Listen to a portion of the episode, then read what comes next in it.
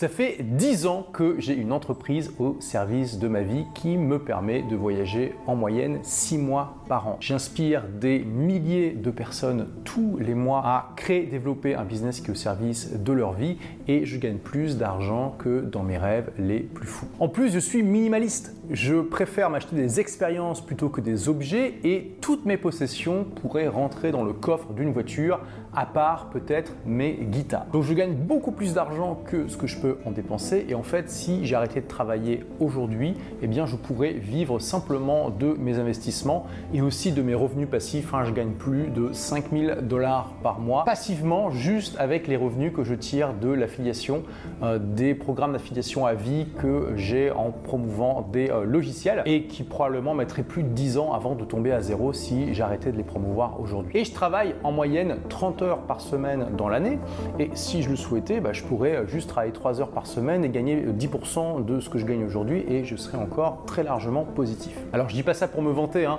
c'est simplement pour vous partager que concrètement aujourd'hui euh, j'ai les moyens matériels d'arrêter de travailler si je le souhaite. Je pourrais passer le reste de ma vie à voyager et à faire des activités qui n'ont rien à voir avec le travail. Mais je continue à bosser et pourquoi? Bah, Vous avez compris, c'est pas pour l'argent. En fait, si je le fais, c'est pour deux raisons majeures. La première, c'est que j'ai la chance d'avoir trouvé mon Ikigai.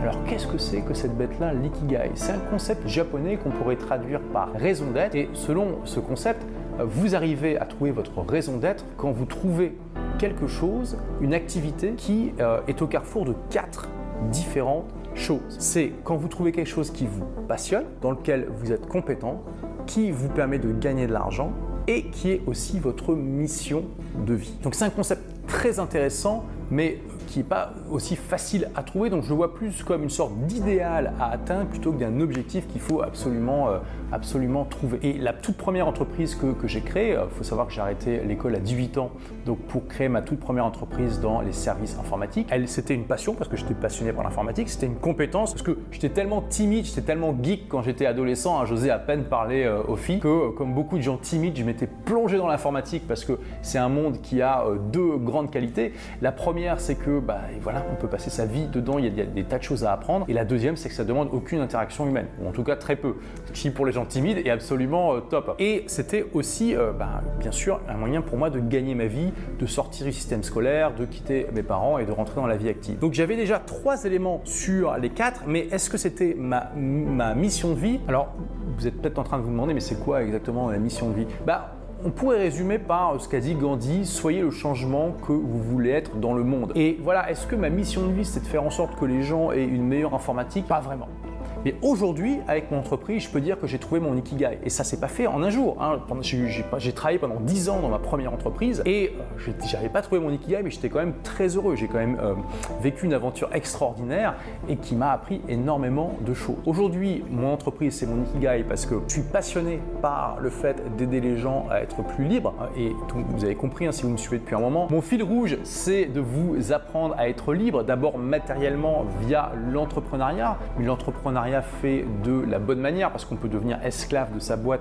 Et je sais de quoi je parle, hein. j'ai travaillé 60-70 heures par semaine en moyenne dans ma première entreprise. Et la deuxième, c'est d'être libre dans sa tête via le développement, personnel, le fait de s'améliorer en permanence, etc., etc. Et ça, je suis passionné par ça. Je suis devenu compétent, je l'espère, en tout cas, sinon vous me suivriez pas. Et euh, bien sûr, il y a un gros potentiel économique, j'en vis depuis plus de 10 ans aujourd'hui. Et clairement, c'est ma mission de vie. C'est ma mission de vie. J'adore aider les gens à être plus libres, plus épanouis et à apporter eux-mêmes de la valeur au monde. J'ai euh, des milliers d'élèves dans toute la francophonie, dans des centaines d'industries différentes et euh, j'adore penser à ce que je fais comme euh, une sorte de de euh, transmission de, de, en fait. C'est-à-dire que j'aide des gens à aider des gens. J'ai des tas d'élèves, que ce soit inscrits à ma, formation ou juste qu'ils suivent mon contenu gratuit, qui euh, ont des blogs, des chaînes YouTube, des livres et des formations, des ateliers, tout ce que vous voulez, qui aident des gens à être de meilleurs photographes, de meilleurs sportifs, de meilleurs artistes, juste de meilleures personnes, à manger mieux, être de meilleurs parents, etc. etc. Et ça, vraiment, je trouve ça absolument extraordinaire. Donc c'est la première raison pour laquelle je continue à travailler. Quand vous avez trouvé votre ikigai, c'est plus vraiment du travail c'est votre raison d'être. Euh, c'est tellement un plaisir que vous n'avez pas vraiment de raison d'arrêter. Et vous avez probablement déjà entendu ce proverbe de Confucius qui dit que bah, à partir du moment où vous trouvez quelque chose qui vous passionne, vous n'aurez plus besoin de travailler pour le reste de votre vie. Bon, ça entre nous, on entend ça à tous les coins de rue, mais euh, bah, regarde autour de toi. Il y a combien de gens qui sont réellement passionnés par leur travail Très peu. Une étude que je cite dans mon livre Tout le monde n'a pas eu la chance de rater ses études, c'est justement sur le pourcentage de gens qui sont vraiment heureux dans leur travail. D'ailleurs, d'après toi, il y a combien de gens en, moyenne qui sont heureux dans leur travail en France et dans le monde? Dis-moi. En moyenne, dans le monde entier, seulement 15% des employés dans le monde sont heureux dans leur entreprise. Et 18% des employés sont activement désengagés. Ça veut dire quoi? Ça veut dire qu'en gros, ils font un boulot alimentaire qu'ils euh, sont obligés de faire pour vivre, hein, donc euh, qu'ils détestent. En France, c'est encore pire, c'est un des pires scores du monde. Seuls 6% des employés se déclarent investis heureux et 25% haïssent activement leur job. Donc du coup, je te laisse faire le calcul.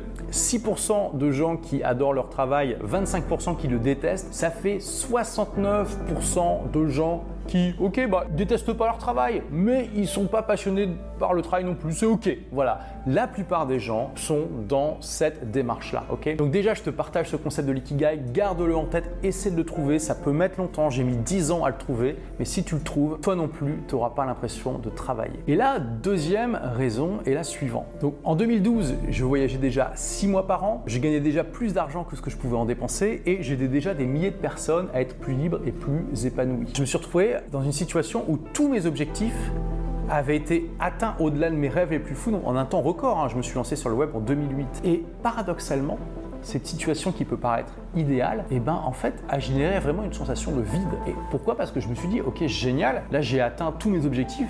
Et du coup, qu'est-ce que je fais maintenant? Quelle est la situation d'après? Et clairement, j'aurais pu me contenter de cette situation et euh, continuer à, juste apprécier, mais il me manquait quelque chose. C'est là où euh, j'ai un peu pivoter et, j'ai essayé de, me transcender. En fait, j'ai été inspiré par la pyramide de Maslow, que vous connaissez peut-être, c'est la pyramide des besoins qui dit qu'en gros, euh, eh bien, euh, la, base, c'est d'abord d'avoir à manger, de quoi boire, d'avoir un toit, et que si jamais euh, vous n'avez pas ça, bah, c'est compliqué de vous intéresser à votre évolution spirituelle. Hein. Ensuite, vous avez le besoin d'appartenance, de sécurité, etc., etc. Et je me suis dit, ok, bah, j'ai déjà tous les, premiers échelons, donc je vais m'intéresser aux deux derniers qui sont en gros la réalisation de soi et l'apport de valeur au monde. Et je me suis dit comment je peux faire ça? Et c'est là que je me suis dit, mais en fait, ça fait des années que je rêve d'être un auteur. Maintenant que j'ai cette boîte que service de ma vie, je vais créer mon chef-d'œuvre. Je vais en profiter pour devenir auteur et créer mon chef-d'œuvre, c'est-à-dire le livre que j'aurais aimé avoir quand j'ai arrêté l'école à 18 ans, que j'ai créé ma première boîte parce que j'ai fait beaucoup beaucoup d'erreurs, j'ai failli mettre la clé sous la porte au bout de 6 mois, etc. Hum, c'est une longue histoire, je vous ferai peut-être une vidéo là-dessus un jour. Et je me suis dit, ok, je vais écrire le guide que j'aurais aimé avoir à 18 ans quand j'ai arrêté l'école, qui m'aurait évité de faire toutes ces erreurs. Et aussi, je vais écrire un guide pour tous les gens qui se sont, se sentent pas à l'aise dans le système scolaire. J'ai tout donné pour ce livre. J'ai passé 4 ans à l'écrire, alors pas à temps complet, tout en gérant ma boîte à côté, en continuant à voyager. Et ça a été une aventure extraordinaire. Et j'ai eu quand j'ai écrit ce, livre, une démarche artistique. Souvent, nous, entrepreneurs, on a vraiment euh, cette idée de retour sur investissement en permanence. Hein, le ROI, Return on Investment, c'est-à-dire qu'on est toujours en train de se demander, OK, si je fais cette action-là, ça va me rapporter quoi? Quel va être mon effet de levier? Euh, Quelle va être l'efficacité de ces actions? On, raisonne vraiment en termes extrêmement euh, précis au niveau stratégique, tactique, etc. Et heureusement, c'est grâce à ça qu'on a des business qui cartonnent. Mais parfois, le problème, c'est qu'on a tendance à être trop là-dedans. Et ce qui m'a permis aussi de trouver quelque chose comme ça qui me remplisse de l'intérieur, parce que c'était ça, c'est que justement j'ai lâché un petit peu cette démarche de ROI et je me suis dit, c'est pas grave si je passe beaucoup de temps et que je mets beaucoup d'énergie dans ce livre. Et c'est pas grave si ça ne me rapporte pas autant que si j'avais mis la même énergie et le même temps dans la création de produits. Parce que clairement, il y a un coup d'opportunité à écrire un, livre comme ça. Euh, si vous l'avez jamais vu, voilà, il y a des gens qui font leur muscu avec euh, le matin. Hein. Donc euh, c'est un gros pavé. et j'ai probablement perdu des millions en l'écrivant. Parce que si j'avais mis la même quantité d'énergie, de temps, d'effort dans la création de, de formation, j'aurais gagné bien plus. Mais quand j'ai laissé tomber cette notion de ROI, et que je me suis dit c'est une démarche artistique, ça m'a permis justement de combler le vide, euh, d'avoir quelque chose qui me remplisse de l'intérieur et euh, de me réaliser tout en apportant un maximum de valeur au monde. Donc c'est aussi une clé pour toi. Quand tu auras atteint un certain niveau de succès et que peut-être tu te demanderas, mais ok, quelle est la démarche d'après? Lâche un petit peu le ROI et dis-toi, quelle est l'œuvre d'art que j'aimerais accoucher? Quelle est l'œuvre d'art que j'aimerais faire apparaître dans le monde. Il y a, je crois que c'est Chopin qui a dit J'ai pas envie de mourir avec de la musique encore en moi. il y a cette idée qu'il y a quelque chose en toi, il y a une œuvre d'art en toi qui a besoin de toi pour être, euh, pour être amené à exister dans le monde. Euh, Michel-Ange disait aussi qu'au final, son job, c'est simplement de révéler la statue qui était déjà dans le marbre. C'était, il disait, il avait dit quelque chose comme en fait, mon, travail d'artiste, c'est juste d'enlever le superflu dans un bloc de marbre. Parce qu'en fait, la statue, elle est déjà là. Il faut juste enlever le superflu. Et cette démarche, au bout d'un moment, il faut pas forcément l'avoir au début, parce qu'au début, tu as, le couteau entre les dents et euh, tu es là, tu trouves des clients, il faut que tu vendes, d'accord? Mais sache que au bout d'un moment, tu peux lâcher prise et te focaliser sur quelque chose un peu plus artistique. Donc, pour résumer, Ikigai est un projet artistique sur lequel tu n'as pas forcément de ROI. Et après, attention, ne me faites pas dire ce que j'ai pas dit. Euh, bien sûr que j'ai fait en sorte aussi que si le livre fonctionne, ça aide mon entreprise. Il y a euh, plein de liens vers mes sites dans, le bouquin. Et puis, euh, bien sûr, il y, a des, il y, a des, tas de gens qui m'ont découvert via ce livre. Donc, vous pouvez aussi aligner votre projet avec vos objectifs business à long terme. Mais simplement, sachez lâcher prise sur le ROI à court terme. Merci d'avoir écouté ce podcast. Si vous l'avez aimé, est-ce que je peux vous demander une petite faveur? Laissez un commentaire sur iTunes pour dire ce que vous appréciez dans le podcast tout simplement. Ça aidera d'autres rebelles intelligents comme vous à trouver le podcast et puis à être inspirés tous les jours ou presque par lui. Merci et à très vite pour de nouvelles aventures.